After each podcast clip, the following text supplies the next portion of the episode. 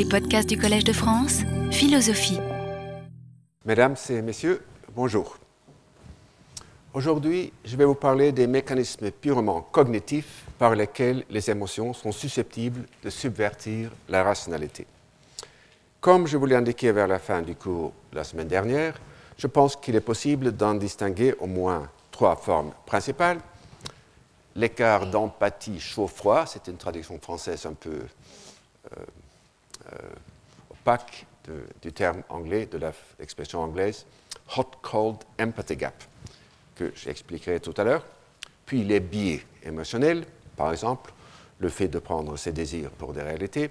Et enfin, l'urgence, le désir d'agir euh, immédiatement. Chacune de celles-ci est capable de nous induire en erreur par des mécanismes systématiques.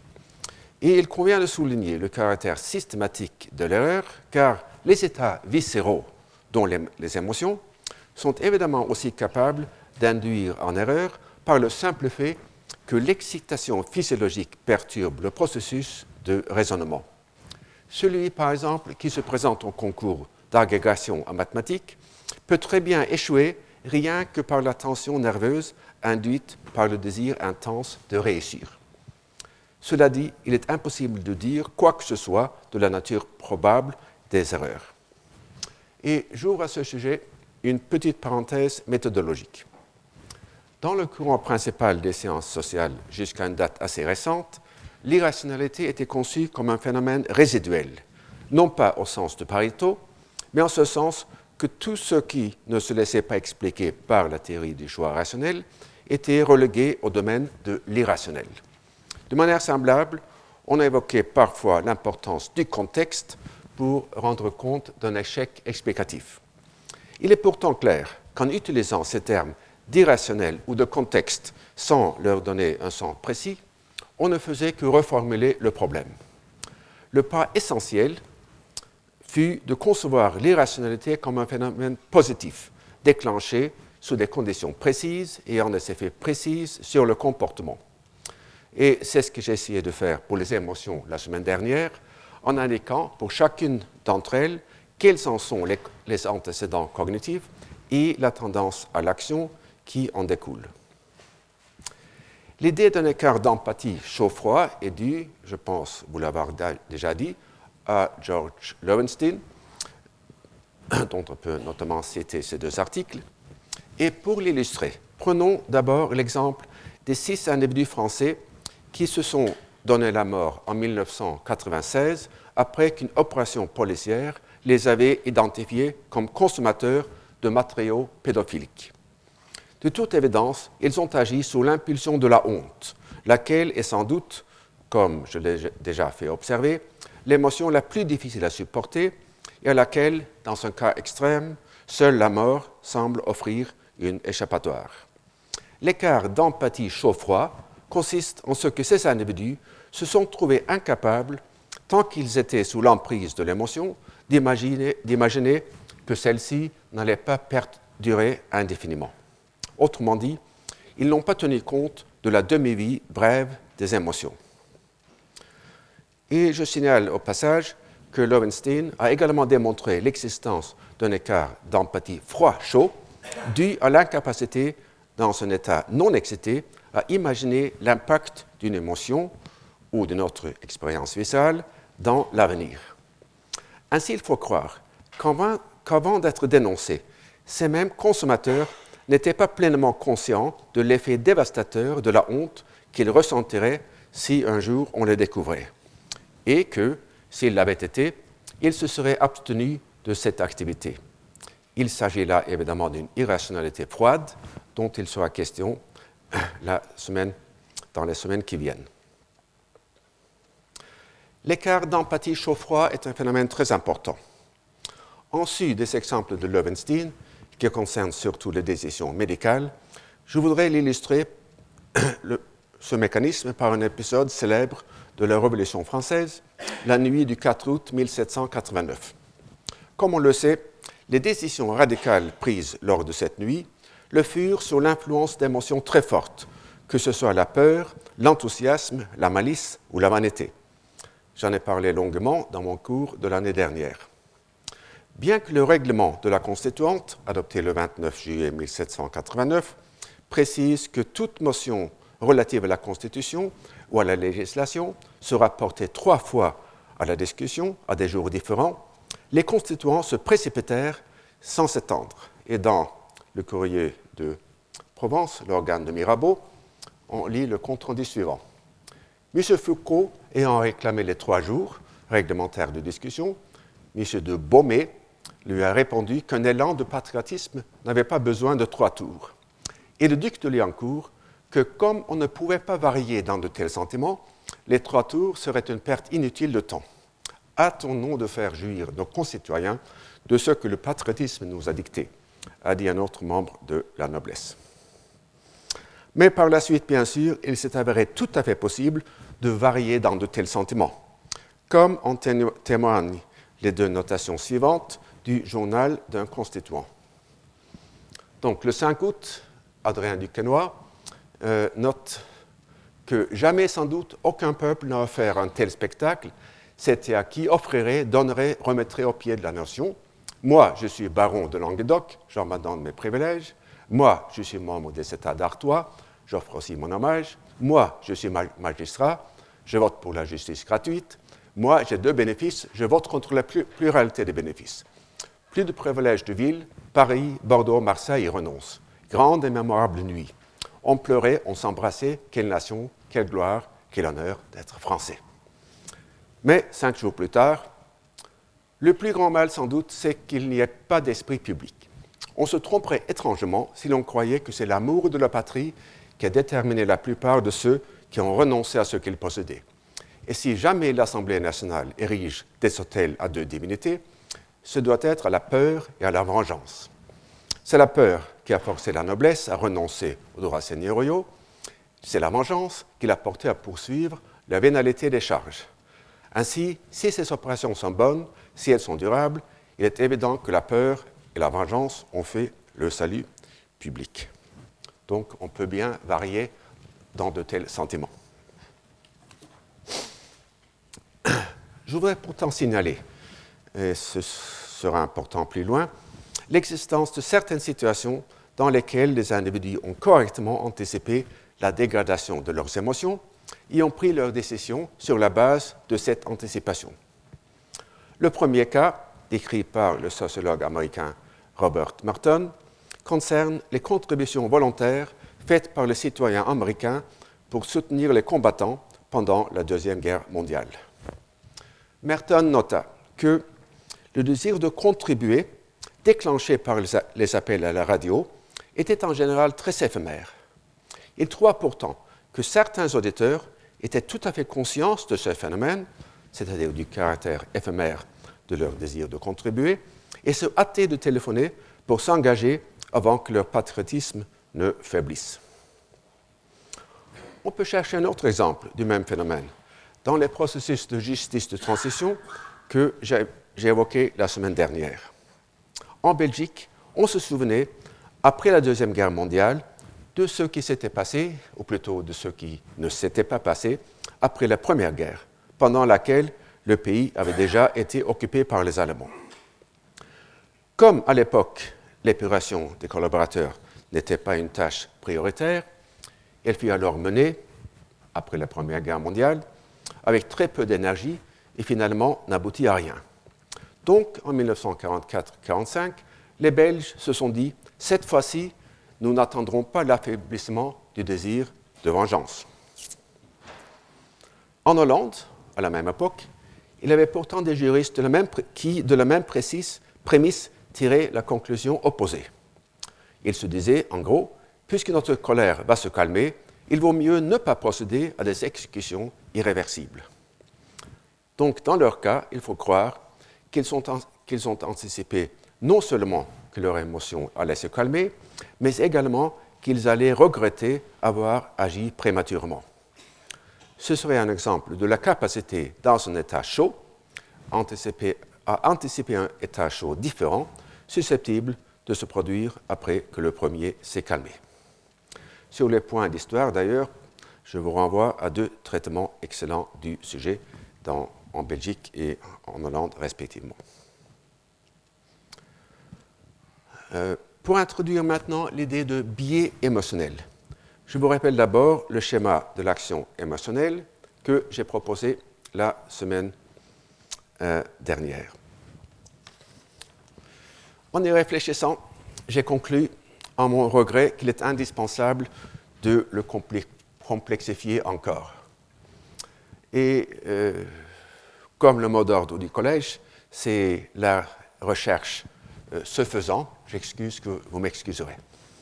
Donc, je vous propose maintenant la complexification suivante. vous constatez d'ailleurs que j'ai simplifié un peu également en éliminant une influence directe des émotions sur l'action.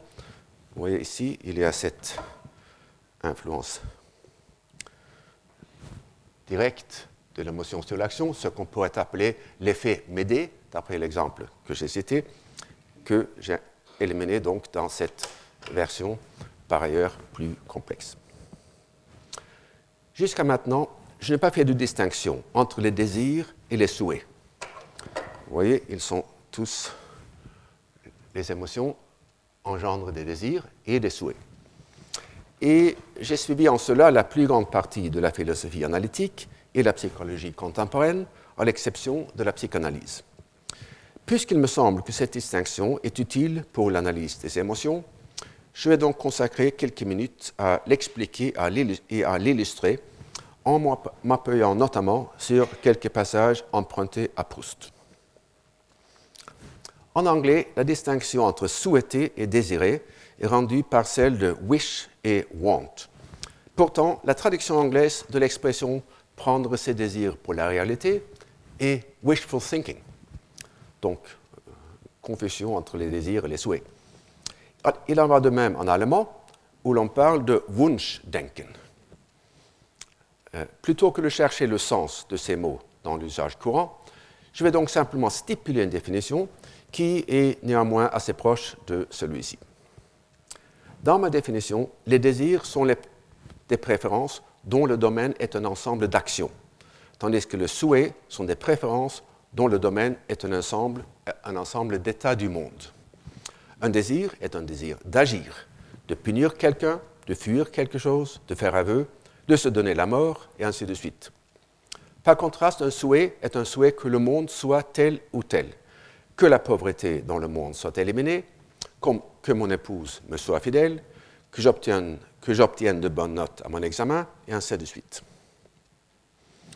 Pour les émotions qu'on pourrait appeler impersonnelles, seule importe la réalisation de l'état souhaité, en ce sens qu'il est indifférent à l'agent, que ce soit lui ou bien une autre personne, ou même un événement naturel, qui emporte la responsabilité causale.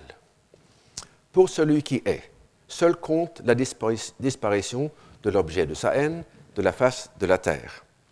Pour l'envieux, seul compte la destruction du bien envié, que ce soit par la foudre ou par son action à lui.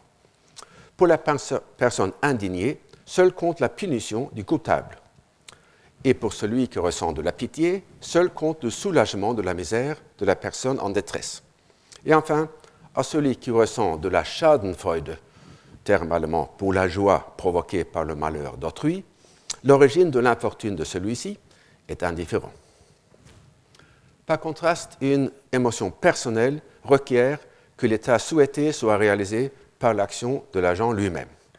C'est notamment le cas de la colère qui exige que l'offenseur soit puni par l'offensé même, du sadisme qui ne tire plaisir que de l'infliction directe de peine, du sentiment de culpabilité qui exige une réparation personnelle et qui ne se, satisferait pas de l'assistance offerte par une tierce personne à l'individu auquel on a fait du tort. Ainsi, dans le désir de faire réparation, il y a souvent un élément égocentrique, en ce sens que le but de l'action est de soulager l'attention du coupable plutôt que la situation de sa victime. On pourrait même parler de pitié égocentrique à propos d'une personne qui se soucie plus du gain d'amour propre qu'il tire de sa bienfaisance que du gain de bien-être qu'il procure aux bénéficiaires. Et dans un cours précédent, j'ai parlé à ce propos d'un effet Valmont.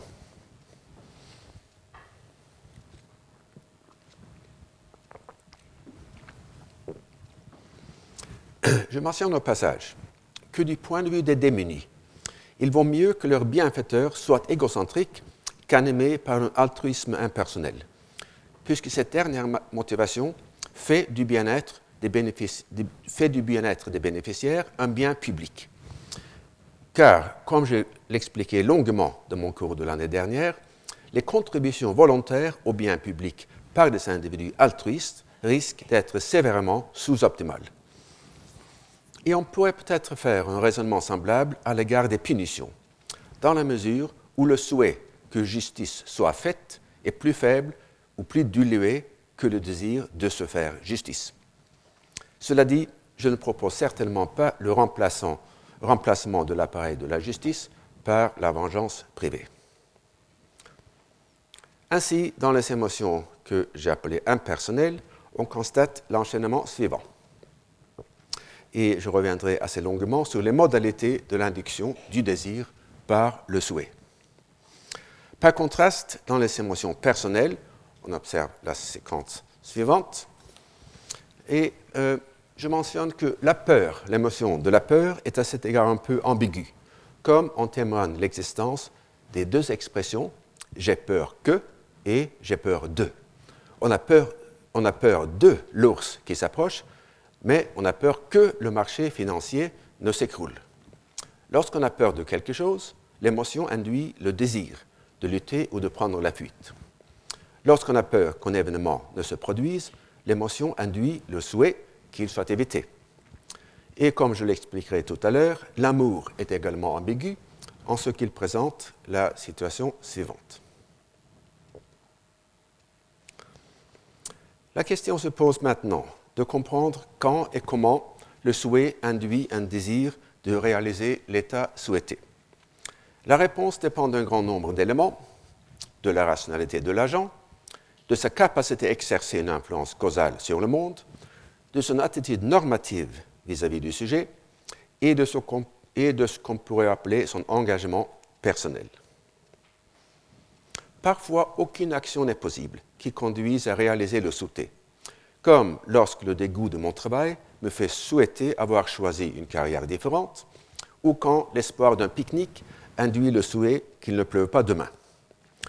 De même, quand je souhaite que mon enfant malade guérisse, souvent il n'y a rien que je puisse faire pour réaliser cet état. Et dans ces cas, un agent rationnel s'abstiendra d'agir. Le souhait d'obtenir de bonnes notes induit naturellement le désir de travailler avec plus d'acharnement. Or, en d'autres cas de figure, le contrôle causal total ou partiel n'est ni suffisant ni nécessaire pour induire un désir d'agir. En l'absence d'un engagement personnel, je peux très bien souhaiter que la pauvreté dans le monde soit éliminée sans avoir le moindre désir d'y contribuer par un sacrifice personnel. Ce serait le cas de ce que j'ai appelé, dans mon cours de l'année dernière, l'altruisme lexicographique. Reste à savoir s'il s'agit dans de tels cas d'une vraie émotion.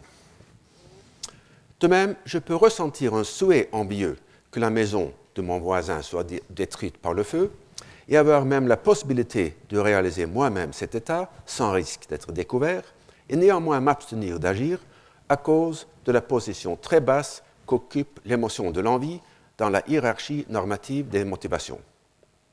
Reste à savoir si j'appellerai les pompiers si de ma fenêtre je constatai que la maison du voisin était en flammes.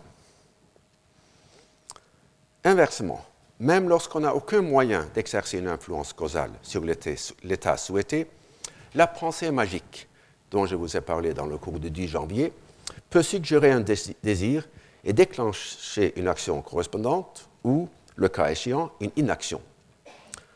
Pour illustrer cette idée, je vais vous citer un passage de Proust que je commenterai plus longuement dans le séminaire d'Antoine Compagnon mardi prochain.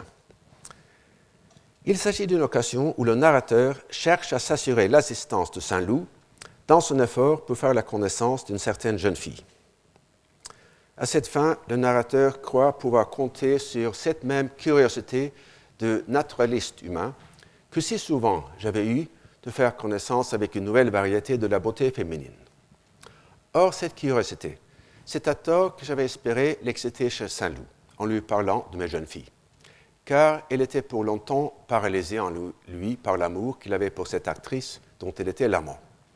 Et même l'eût-il légèrement ressenti qu'il lui réprimait, à cause d'une sorte de croyance superstitieuse que de sa propre fidélité pouvait dépendre celle de sa maîtresse.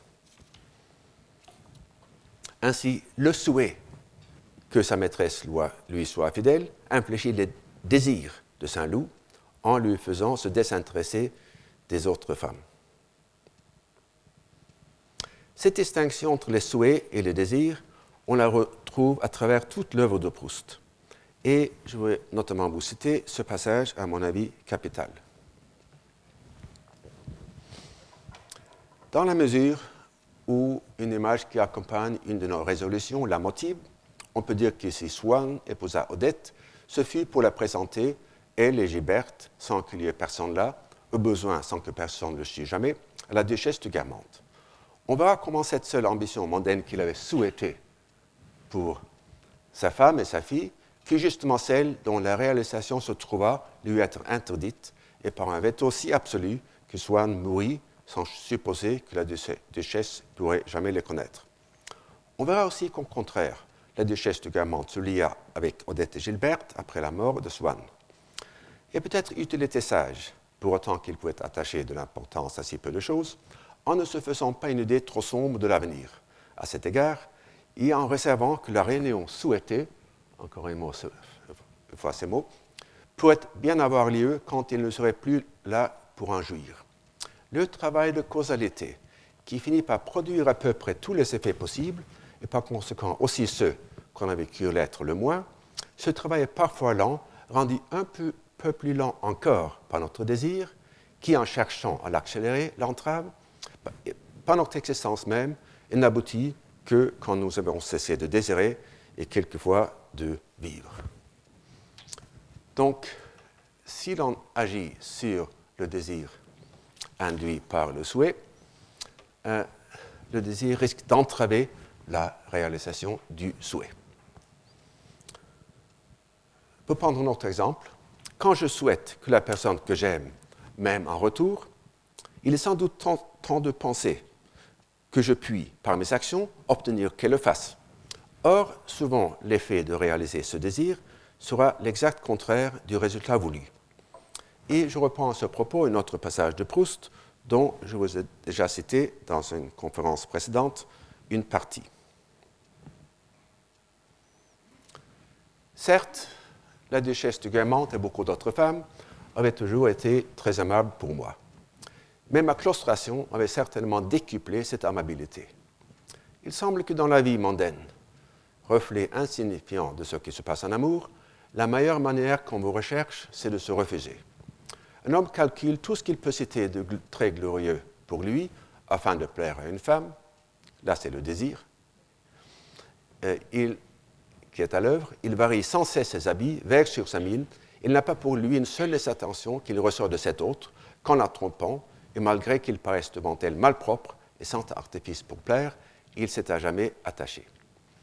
De même, si un homme regrettait de ne pas être assez recherché par le monde, je ne lui conseillerais pas de faire plus de visites d'avoir encore un, plus, bel équipage, je lui dirais de ne se rendre à aucune invitation, de vivre enfermé dans sa chambre, de n'y laisser entrer personne, et, alors, et qu'alors on ferait que devant sa porte. Ou plutôt, je ne le lui dirais pas, car c'est une façon assurée de rechercher qui ne réussit comme c'est l'être aimé, c'est-à-dire si on ne la met nullement adoptée pour cela. Et vous aurez sans doute compris par ces exemples comment la distinction entre les souhaits et les désirs alliés à la notion d'effets qui sont essentiellement secondaires, qui sont essentiellement des sous-produits, dont je vous ai parlé dans un cours précédent. Quand le souhait de s'endormir, d'oublier une vérité désagréable, d'être naturel ou spontané, induit le désir d'agir pour produire l'état souhaité, c'est le résultat contraire que l'on observe. Revenons maintenant au schéma modifié de l'action émotionnelle. Et considérons euh, les quatre enchaînements causaux par euh, lesquels euh, les émotions sont susceptibles d'exercer une influence sur les croyances et donc sur l'action. Il y a d'abord une action directe de l'émotion sur les croyances, où l'on peut citer non seulement les perturbations diverses de la capacité à raisonner, mais également l'écart d'empathie chaud-froid dont je vous ai parlé au début de ce cours. Et on peut noter que cet écart surgit non seulement dans un état émotionnel, mais dans d'autres états viscéraux, comme la soif, la douleur, et ainsi de suite. En ce qui concerne l'action indirecte qui passe par le souhait, émotion, souhait, croyance, euh, je citerai de nouveau euh, Proust.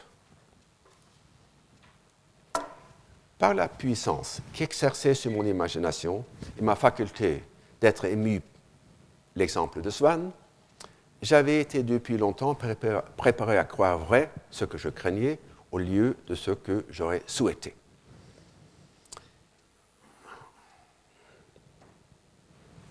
En fait, je me suis ah, je me suis aperçu, en y réfléchissant, que bien des exemples de l'impact des, désirs sur les croyances que je vous ai proposés sont en réalité des illustrations de l'impact des souhaits sur les croyances. Rappelez-vous par exemple le cas de la secrétaire de Keynes, dont l'amour pour celui-ci induisait le souhait qu'il l'aimait, qu'il l'aima en retour, et par la suite la croyance qu'il l'aimait effectivement. La question, se pose donc.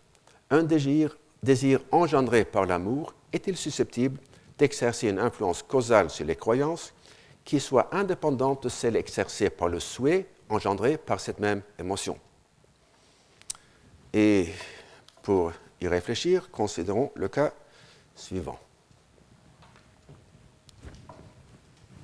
Donc, l'amour qui induit le souhait que la personne aimait, même en retour, et en même temps le désir de l'embrasser. Et le souhait induit la croyance qu'elle m'aime, euh, qui induit euh, la croyance qu'elle ne me rejetterait pas si je l'embrassais, et le désir de l'embrasser euh, induit cette même croyance. donc les deux chemins qui mènent à cette croyance finale sont susceptibles d'opérer en tandem, en parallèle.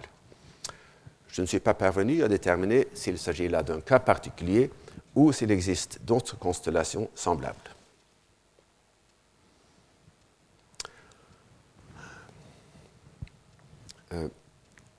En ce qui concerne l'impact qui se fait par l'intermédiaire des désirs, je vous ai déjà signalé la semaine dernière que la colère, que la colère, que la colère et la peur sont capables de modifier les croyances en déformant leurs objets.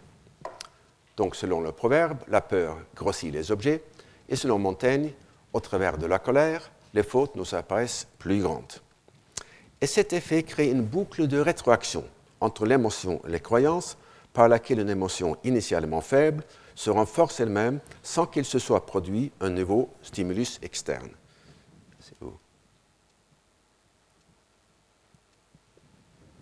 ici, vous voyez qu'il y a cette, boucle de rétroaction. Les, émotions sont euh, induites par les croyances, mais en même temps, les émotions sont susceptibles de modifier les croyances par euh, les désirs, par les souhaits, ou même directement, comme dans le cas de l'écart d'empathie euh, chaud-froid.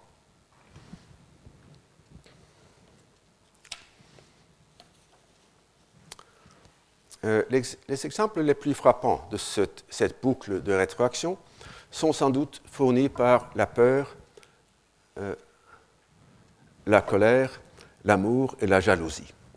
À chaque étape du processus, une observation qui, à l'étape précédente, n'apparaissait pas comme significative, acquiert une saillance nouvelle qui propulse l'émotion vers l'étape suivante. Et je vous rappelle à ce propos deux passages que je vous ai déjà cité. Il y a la, la remarque de Iago sur Othello. Des bagatelles légères comme l'air semblent à un jaloux des preuves aussi fortes que celles que l'on puise dans les promesses du Saint-Évangile. Et de Stendhal, une marque effrayante que la tête se perd, c'est qu'en pensant à quelques petits faits, difficiles à observer, vous le voyez blanc, et vous l'interprétez en faveur de votre amour. Un instant après, vous vous apercevez qu'en effet il était noir, et vous le trouvez encore concluant en faveur de votre amour. Pendant la Révolution française, la terreur s'explique sans doute en partie par ce mécanisme qui a conféré à des faits et gestes de plus en plus marginaux une importance de plus en plus menaçante. On a également observé que dans les années précédant la Révolution, on a assisté à une sorte de paroxysme de sentimentalité ou de sentimentalisme qui se nourrissait également de faits de plus en plus minimes. Aux analyses classiques de Tocqueville, de ce qu'il appelait l'amour stérile et sentimental du genre humain, on peut notamment ajouter le travail suivant. Je passe maintenant à ce qui me semble constituer, de manière générale, le mécanisme le plus important par lequel les émotions sont capables de produire des croyances mal fondées et de subvertir ainsi les choix rationnels. Et pour revenir au... Il s'agit dans ce cas de euh, l'impact des désirs sur la collecte et euh, l'analyse des informations. Et le désir étant ici le désir euh, d'agir dans l'immédiat plutôt que, de différer l'action. Donc, ce que je vais appeler l'urgence.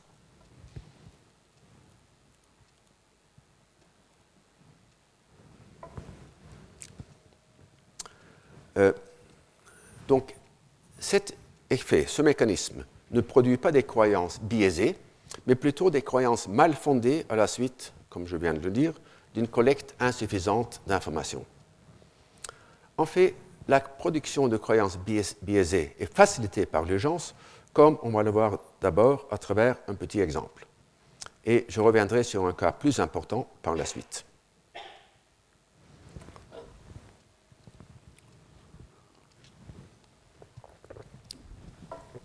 Comme je l'ai souligné plusieurs fois, l'amour-passion est capable d'induire par le processus standardien de la cristallisation des croyances exagérées et biaisées en les qualités merveilleuses de la personne aimée. En même temps, l'émotion est aussi cause d'urgence, comme dans le proverbe anglais, qui se marie à la hâte se repent à loisir. Ainsi, l'urgence empêchera l'amoureux de prendre le temps de recueillir des informations supplémentaires sur la personne aimée, lesquelles auraient pu modifier la croyance initiale. Et je vous rappelle à ce propos les travaux de Zivakunda, qui démontrent que la tendance à prendre ses désirs pour des réalités est sujette à des contraintes qui empêchent que l'on puisse se faire croire à, soi-même n'importe quoi. À ma connaissance, Sénèque fut le premier à noter l'importance du phénomène d'urgence et à souligner l'obstacle qu'elle pose à la formation de croyances rationnelles en écrivant que la raison donne du temps à chaque partie, puis elle demande pour elle aussi un délai afin d'avoir le loisir de dégager la vérité, la colère se hâte. Et pour dégager le contraste entre la raison et l'urgence, Sénèque se sert de l'exemple du général roman Fabius, surnommé le cunctator ou le temporisateur. temporisateur. Quel moyen a employé Fabius pour relever les forces défaillantes de l'Empire? Il a su simplement temporiser, faire traîner les choses et apporter quelques, retards, toutes mesures que les gens irrités ne savent pas prendre. Je signale d'ailleurs en passant que pour les Romains, le terme procrastination, le fait de reporter au lendemain, désignait une vertu plutôt qu'un vice. Les connotations négatives du terme n'apparaissent que vers la fin du XVIIe siècle. Et certains chercheurs affirment, de manière plus ou moins spéculative, que cette dévaluation de la temporisation s'explique par le besoin de ponctualité créé par l'économie moderne. Je vais défendre ici la thèse suivante. L'émotion, ou les émotions, causent une préférence brute pour l'action immédiate qui est à distinguer des préférences induites. Il existe en effet toute une série de mécanismes capables de mimer ou de simuler cette préférence. Je vais commencer par les passer en revue pour apporter ensuite des preuves directes du phénomène de l'urgence. Et d'abord, distinguons encore une fois l'urgence de l'impatience de manière un peu plus systématique que je ne l'ai fait avant. Donc, il y a trois cas euh, distingués. Dans chacun des trois cas, l'agent a le choix entre deux actions A et B. Dans le premier cas, ces deux actions sont simultanées. Dans le deuxième et le troisième, elles sont successives. Dans le deuxième cas, les récompenses dont les grandeurs sont indiquées par les chiffres arrivent au même instant. Dans le premier et le troisième cas, à des instants différents. Et supposons donc que dans un état émotionnel, l'agent fait toujours le choix B, mais que sous l'influence de l'émotion, il choisit toujours A. Dans le premier cas, le choix de A est dû à l'impatience, dans le second cas, à l'urgence, et dans le troisième cas, il pourrait résulter, soit de l'une, soit de l'autre, soit des deux. À supposer que ce soit l'impatience, dans ce troisième cas, qui dicte le choix de A, on aura le cas où une préférence pour une récompense immédiate induit une préférence pour une action immédiate. Par contraste, le deuxième cas offre un exemple de ce que j'ai appelé la préférence brute pour l'action immédiate. Pour creuser un peu plus la distinction entre l'impatience et l'urgence, on peut observer que dans la première, il s'agit d'un arbitrage entre deux variables, à savoir la grandeur de la récompense et le temps qu'il faut attendre avant d'y avoir accès. Ainsi, du point de vue de t euh, temps égal t0, l'agent est indifférent entre recevoir la petite récompense au temps t égale 1 et recevoir la récompense plus importante au temps t égale 2. Dans l'urgence, en revanche, l'agent doit faire l'arbitrage entre trois variables le moment où il agit, la grandeur de la récompense et le temps qu'il faut attendre avant d'y avoir accès. Dans le troisième des cas que je viens de vous présenter, on, pourrait, euh, on peut s'imaginer que si l'émotion de l'agent avait été moins urgente, l'importance du bien différé l'aurait fait pencher pour B. Autrement dit, la magnitude du bien différé aurait contrebalancé l'impatience et l'urgence combinées. L'existence de tels arbitrages implique qu'il n'y a rien d'irrésistible dans le désir de l'action immédiate. Dans les cas où l'émotion est capable de déclencher une action quasi automatique, il s'agit de réactions qui passent directement de l'appareil sensoriel à l'amygdale sans faire le détour par le cortex. Et je renvoie sur ce point aux travaux fondamentaux sur la peur de Joseph Ledoux. Mais dans ce cas, l'émotion est déclenchée non pas par une cognition, mais par une perception. Pour reprendre l'exemple de Ledoux, supposez que vous remarquiez une forme sur le sentier qui pourrait être ou bien un bout de bois mort ou bien un serpent. Quelques millisecondes avant d'arriver au cortex, la perception de cette forme arrive à l'amygdale où elle déclenche une impulsion de fuite immédiate et automatique. Même si le cortex est capable de différencier plus finement entre les perceptions et de déterminer s'il s'agit vraiment d'un danger réel, le délai pourrait, dans une situation donnée, se révéler désastreux. Autrement dit, en raison des coûts d'opportunité de recueillir une information plus détaillée, la sélection naturelle a mis en place un mécanisme qui est plus rapide tout en étant aussi plus enclin à l'erreur. Dans l'analyse des émotions que j'ai proposée la semaine dernière, j'ai affirmé que les déclencheurs de celles-ci sont des phénomènes cognitifs, plutôt que perceptuels, tout en notant l'existence d'exceptions importantes, dont précisément la peur. Je pense pourtant que dans les sociétés modernes, l'importance de ces automatismes est nettement moindre qu'elle ne l'était à l'époque où l'évolution naturelle a achevé son travail sur l'homme. En tout cas, je me limiterai aux émotions qui naissent d'une pensée et qui sont donc susceptibles d'être mises en balance avec d'autres pensées suggérant d'autres choix.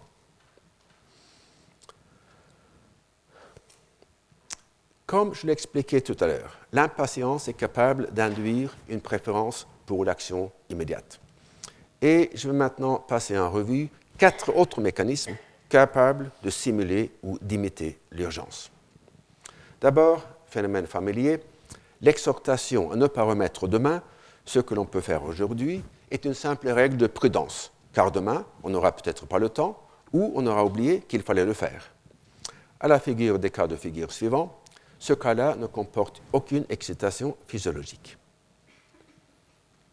Pour expliquer une troisième source, plus compliquée celle-ci, de la préférence pour l'action immédiate, prenons comme point de départ notre tendance naturelle à remettre à plus tard les tâches pénibles.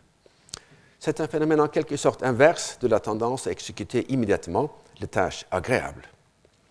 Et comme dans ce dernier cas, la structure temporelle qui s'ensuit de l'escompte hyperbolique du futur, dont je vous ai parlé il y a quelques semaines, cause un renversement de préférence concernant le moment d'exécuter la tâche pénible. Donc, aujourd'hui, euh, non, aujourd'hui, je range les options dans l'ordre de préférence suivant. D'abord, exécuter la tâche pénible demain. Ensuite, le faire aujourd'hui. Et enfin, le faire après-demain. Et demain, mes préférences seront, en se déplaçant dans le temps, de l'exécuter après-demain, l'exécuter demain et l'exécuter dans trois jours. Donc, comme vous le constatez, du jour au lendemain, la préférence concernant l'exécution demain par rapport à l'exécution après-demain s'est renversée. Et un agent qui se déplace dans le temps en subissant naïvement de tels renversements successifs de ses préférences ne se mettra donc jamais au travail. Or, un individu qui temporise toujours finit pourtant souvent par s'en apercevoir. Comme l'a démontré George Ainsley en de nombreux travaux très importants, dont notamment ceux-ci, un individu sophistiqué qui comprend sa tendance à remettre les choses au lendemain peut essayer de la contrecarrer en adoptant ce qu'il appelle une règle privée, a private rule, de ne jamais le faire. Et pour comprendre le fonctionnement de cette mécanique, constatons que l'agent range dans l'ordre suivant les règles qu'il pourrait adopter.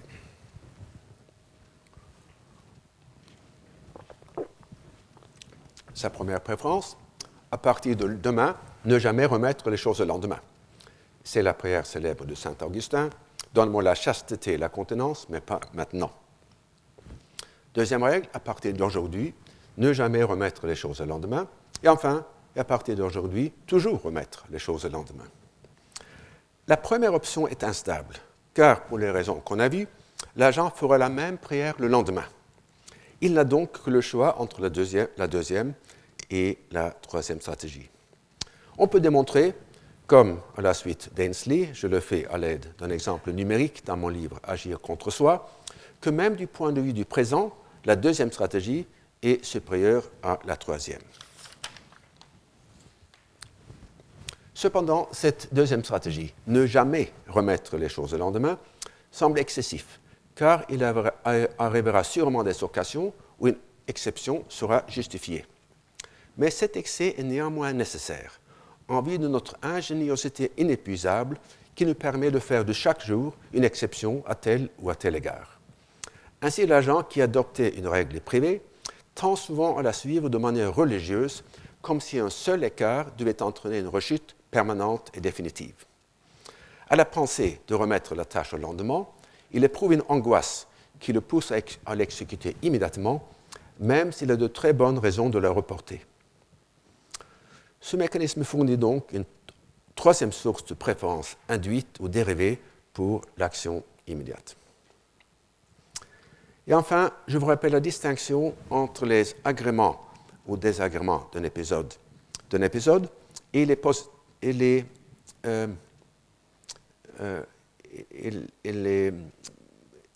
aspects positifs ou négatifs de l'anticipation de ce même épisode. Distinction notamment étudiée par Lowenstein.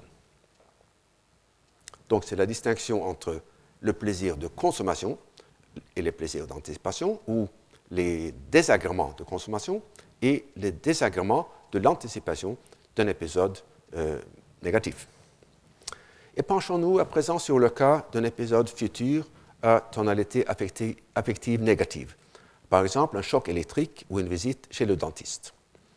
Bien que dans un cours précédent, je me sois servi de l'exemple de la visite chez le dentiste pour illustrer la tendance à remettre à plus tard les choses pénibles, il peut aussi exemplifier le phénomène inverse, si, à l'escompte du futur, on ajoute l'angoisse de l'attente. Si cette angoisse est en effet capable d'induire une préférence pour l'action immédiate, il ne s'agit pourtant pas de ce que j'appelais une préférence brute. plutôt qu'induites par une expérience viscérale du premier ordre, les préférences pour l'action immédiate et l'effet d'une méta-expérience, à savoir l'émotion négative produite par l'anticipation d'une expérience négative future. Et enfin, cinquième mécanisme, en revenant sur quelques remarques que j'ai faites au début de cette conférence, l'anticipation de la dégradation de l'émotion est aussi capable d'induire une préférence pour l'action immédiate. L'exemple emprunté à Robert Merton, ainsi que celui de la demande belge de justice immédiate pour les collaborateurs, démontre que si les acteurs sociaux sont capables de combler l'écart d'empathie chaud-froid, the hot-cold empathy gap, ils pourront choisir d'agir avant de s'être calmés. Nous avons pourtant vu qu'ils sont capables de combler également ce qu'on pourrait appeler l'écart d'empathie chaud-chaud, illustré par les juristes hollandais, et dans ce cas, cette tendance à la précipitation pourra ne pas se produire. Vous vous êtes sans doute demandé pourquoi, en analysant ce que c'est que l'urgence, j'ai fait ce détour assez long et parfois tortueux pour expliquer ce qu'elle n'est pas. C'est que je voulais illustrer par un cas spécifique un problème méthodologique qui est sans doute plus endémique en sciences sociales qu'ailleurs, à savoir la multiplicité de causes possibles et plausibles que l'on peut avancer pour expliquer un seul et même phénomène. De même, la semaine précédente, j'ai insisté dans l'analyse des rapports entre cognition, émotion et action sur la multiplicité d'effets possibles et plausibles découlant d'un seul et même phénomène. Ces observations ne veulent pas dire que n'importe quoi peut mener à n'importe quoi, car en principe, il est toujours possible, bien que souvent difficile, de tirer de chacune des hypothèses en jeu des conséquences additionnelles qui permettent d'en exclure certaines. Et je passe maintenant en conclusion sur, aux preuves positives qui permettent d'affirmer l'existence de cette préférence brute pour l'action immédiate que j'ai appelée l'urgence et qui, à mon avis, se produit fréquemment dans le cas d'émotions fortes. L'exemple proverbial du mariage hâtif et les observations de Snake sont subjectifs, mais évidemment insuffisants.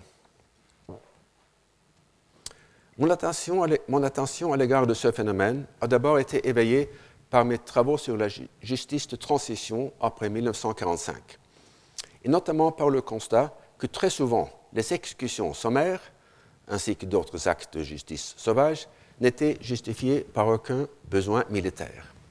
Qu'on pense par exemple à la tonte des femmes qui avaient eu des liaisons avec des Allemands pendant l'occupation, et qui ne représentaient plus une menace euh, militaire.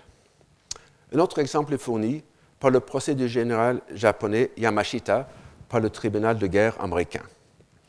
Après avoir été condamné à mort par ce tribunal, pour des motifs très difficiles à justifier, il fit appel, à la Cour suprême américaine qui maintint la décision. Mais dans une opinion dissidente et clairvoyante, le juge Frank Murty fit pourtant cette observation très pertinente.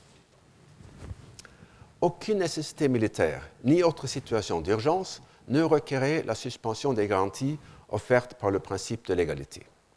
Et pourtant, le procès de Yamashita fut précipité, rush to trial, sur une inculpation inappropriée. On lui refusa le temps de préparer une défense adéquate et l'empêcha de profiter des règles de la preuve les plus élémentaires pour enfin le condamner sommairement à être pendu.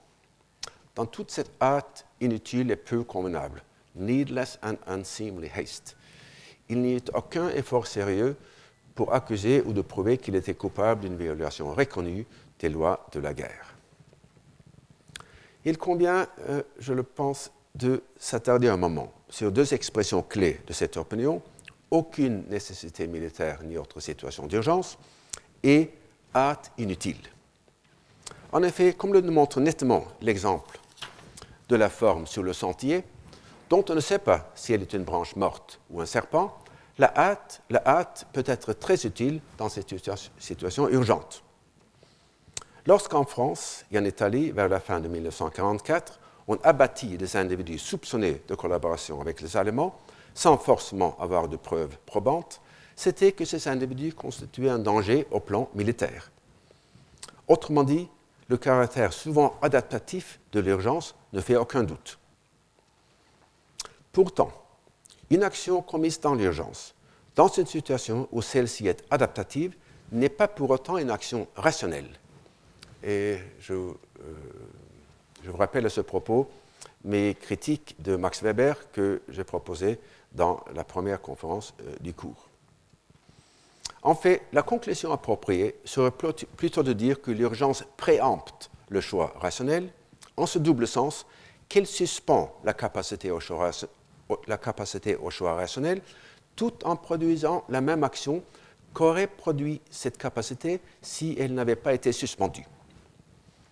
Ce double effet est tout à fait évident dans l'exemple de la forme dont on ne sait pas si elle est une branche morte ou un serpent, et il se produit sans doute aussi, du moins parfois, dans les cas de nécessité militaire dont je viens de parler. Les cas les plus importants surgissent pourtant, quand l'urgence cause une déviation de la rationalité plutôt qu'elle ne la simule ou limite. Cet effet risque notamment de se produire quand les coûts d'opportunité de l'acquisition de l'information sont faibles, auquel cas il est rationnel de prendre son temps avant de passer à l'action. Et je voudrais insister ici sur une idée qui me semble cruciale, à savoir que l'urgence tente à nous faire ignorer les conséquences à long terme des diverses options. Pour justifier cette proposition, on peut faire valoir que la collecte et l'analyse des informations susceptibles d'illuminer les effets lointains sont elles-mêmes des processus qui prennent beaucoup de temps. Par contre, on constate beaucoup plus rapidement quels seront les effets immédiats de l'action. Euh, je reviendrai sur cette idée tout à l'heure en illustrant par des épisodes récents. D'abord, je voudrais vous signaler que tout comme l'urgence est capable de maintenir les biais émotionnels, l'urgence et l'impatience se renforcent l'une l'autre, l'une l'autre, en produisant un faible investissement dans les informations portant sur les conséquences à long terme. Donc, euh, comme je vous l'ai signalé la semaine euh, dernière, même si l'émotion n'est pas une condition nécessaire de l'impatience, euh, l'émotion peut faire accroître le degré d'impatience de l'agent. C'est-à-dire, euh, il tiendra moins compte des conséquences éloignées dans le temps des actions dans le présent. Et en même temps, comme je viens d'expliquer, l'émotion induit l'urgence. Donc, par deux voies causales distinctes, cela arrive à un faible investissement dans l'information sur les effets à long terme. D'abord, euh, pour un agent impatient, euh, qui, par définition, se soucie peu du futur, il n'y a pas d'incitation euh, d'investir dans la formation de croyances concernant les effets éloignés dans le temps. Et en ce qui concerne l'urgence, elle induit simplement faible investissement, un faible investissement dans les informations et de manière plus précise, un investissement surtout dans les informations dont la collecte et l'analyse prennent peu de temps. Or, euh, si j'ai raison, euh, ce sont justement les informations sur les effets à long terme qui prennent euh, beaucoup de temps et donc qui, qu'on ne va pas observer dans les cas d'urgence.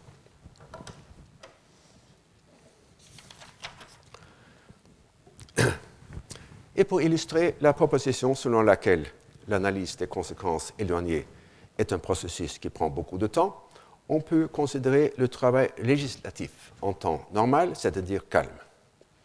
Entre les premiers travaux préparatoires dans le cabinet du ministre et le passage de la loi à l'Assemblée nationale, il se, il se passe le plus souvent plusieurs années. Et la raison de cette lenteur délibérée se trouve dans l'expérience des législateurs que même la loi en apparence la plus utile risque d'avoir des effets indirects ou pervers qui peuvent soit donner lieu à de nouveaux problèmes, soit même rendre plus sévère le problème qu'il était censé résoudre. Et en France et en ailleurs, la construction d'autoroutes dans le but d'alléger la circulation en fournit un exemple classique.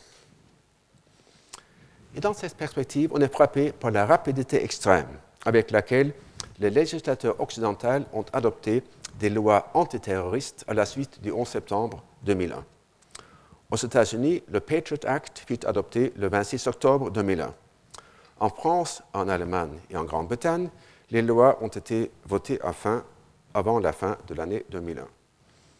Et comme le montre Dirk Abrich dans cet article très instructif, pour les trois pays européens, et comme je le pense, comme je pense que nous le savons tous pour les États-Unis, ces lois ont souvent amené des restrictions sévères et même parfois des violations flagrantes des droits civils et politiques des citoyens, ainsi que ceux des non-citoyens. Dans une perspective de court terme, ces mesures ont sans doute eu, du moins supposons-le, une certaine efficacité, en permettant soit d'appréhender des terroristes, soit de les dissuader. À plus long terme, les abus, dont la baie du Guantanamo et Abu Ghraib sont devenus les symboles, ont sans doute eu une efficacité plus grande encore en créant de nouveaux terroristes. Si l'on s'était donné le temps de réfléchir, plutôt que d'adopter ces lois dans l'urgence, cet effet aurait été prévisible. Et je vous rappelle sur ce point que l'urgence renforce non seulement les effets de l'impatience, mais également les effets du biais émotionnel. Si, comme je le pense, la peur et la colère, surtout chez les Américains, ont fait apparaître le danger terroriste comme étant plus grand qu'il ne l'était en réalité, l'urgence a empêché la correction du biais qu'aurait pu apporter un temps de réflexion. Et pour l'effet de la peur et du colère, c'est encore le proverbe et Montaigne.